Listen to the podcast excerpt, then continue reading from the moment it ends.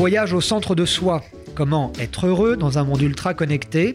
Un feuilleton d'Arnaud Attia en 12 épisodes qui vous invite à un voyage intérieur pour être en phase avec soi et avec le monde. Bonjour. Dans son voyage intérieur, l'homme doit aussi prendre conscience qu'il n'est pas seul au monde. Il évolue au milieu de ses semblables, chacune de ses relations a ses propres questionnements et sa propre trajectoire de développement. Dès lors, comment se développer au milieu des autres? Au sein d'une collectivité, d'une entreprise ou d'une nation Jusqu'où faut-il tenir compte de la vie, de la présence et de l'évolution de l'autre? C'est le thème que je vous propose d'aborder aujourd'hui. Il faut d'abord dire que l'homme a toujours recherché le contact avec ses semblables. Depuis la nuit des temps, l'homme a vécu en groupe pour se protéger des grands prédateurs et pour chasser plus efficacement. Cette tendance a permis à l'homme de vaincre le risque d'isolement et de s'inscrire dans un groupe, dans un clan ou dans une société.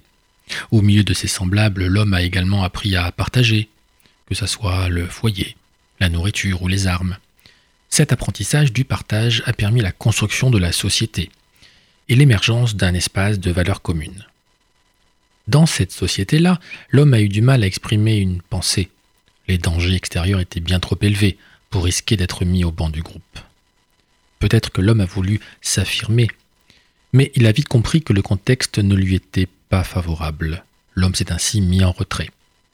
Et il a attendu que s'exprime d'abord la volonté collective. D'ailleurs, des individus dans une foule peuvent avoir un comportement radicalement différent de leur comportement normal. Connaissez-vous l'histoire de ce village du sud de la France où en 1870, une foule en délire a lynché torturer et même, semble-t-il, manger un individu sans donner de réelle explication? Quand les habitants du village ont pris conscience de l'abjection de leurs actes, nombreux sont ceux qui ont simplement répondu ⁇ Je ne sais pas ce qui m'a pris ⁇ Ainsi, le phénomène de foule semble altérer la notion de conscience. Cependant, les individus qui composent le groupe ne sont pas pour autant égaux entre eux avec la constitution de la société sont apparus les jeux de pouvoir. Un minimum de coordination est vite devenu nécessaire pour partager les récoltes, par exemple, ou défendre un territoire. Et il se trouve que certains individus sont plus disposés que d'autres à exercer l'autorité. Ils passent du temps à chercher le pouvoir, ou à le structurer, ou à le défendre. On peut dire qu'il existe une sorte de pulsion de pouvoir qui se retrouve dans tous les contextes et toutes les époques. Le sociologue Gustave Le Bon a décrit de manière parallèle ce qu'il a appelé une pulsion de soumission. Il dit notamment Ce n'est pas le besoin de liberté, mais le besoin de servitude qui domine toujours l'âme des peuples. Pour moi, la principale grille de lecture pour comprendre la vie en groupe est cette attirance que l'homme ressent envers son meneur et qui le pousse à réaliser des actes inhabituels. Comment cela se manifeste-t-il? Pour un occidental, il est étonnant d'observer l'attachement des peuples pour leurs dictateurs. D'un côté, les opposants d'une dictature sont souvent pourchassés ou même éliminés. D'un autre côté, une bonne partie de la population dresse des statues au même dictateur et vénère sa mémoire. Quand le système politique évolue vers plus de liberté d'expression, on entend souvent les citoyens regretter le temps de la dictature. Par exemple en ces termes au moins à l'époque, on avait la sécurité et la vie était plus facile. Il existe bien une nostalgie pour les temps passés. Nombre de personnes sont rassurées par l'existence d'un chef.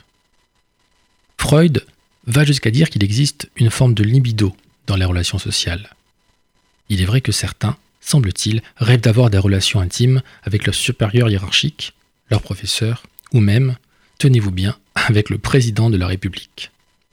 Quand l'amour est partagé, l'individu se sent comblé par les relations avec son chef. Si l'amour est refusé, il en retire de la peine et de la frustration. Nous sommes donc dans une situation paradoxale. D'un côté, l'individu a besoin d'un meneur, il souhaite le suivre.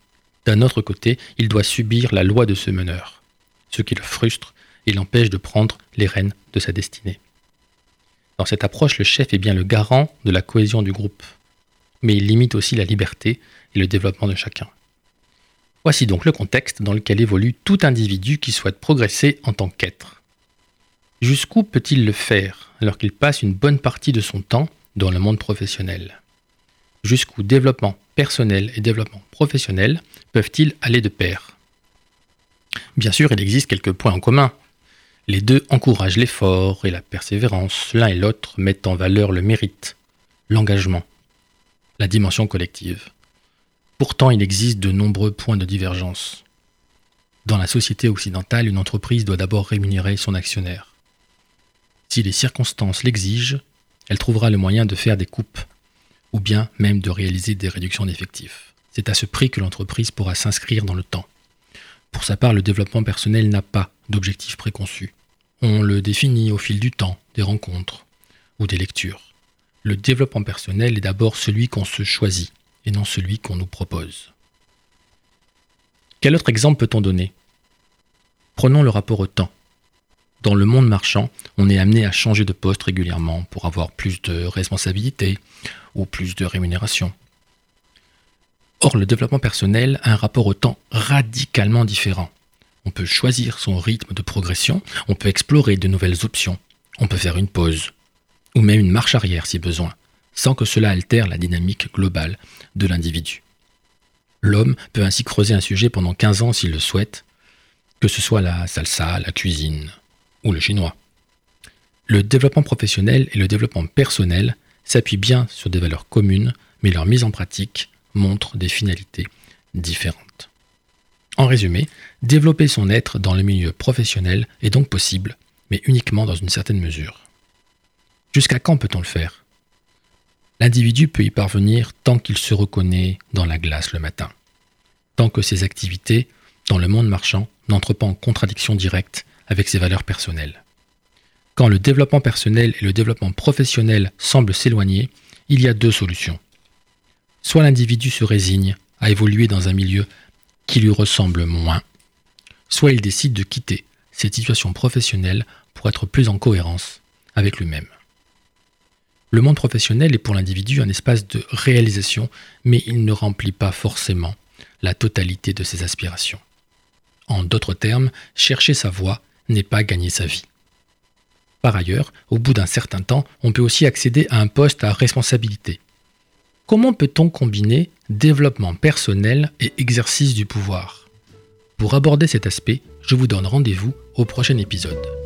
A bientôt C'était Voyage au centre de soi, un feuilleton d'Arnaud Attia, docteur en sociologie, qui vient de publier Voyage au centre de soi, 12 étapes vers le bonheur et l'épanouissement aux éditions d'Hervy.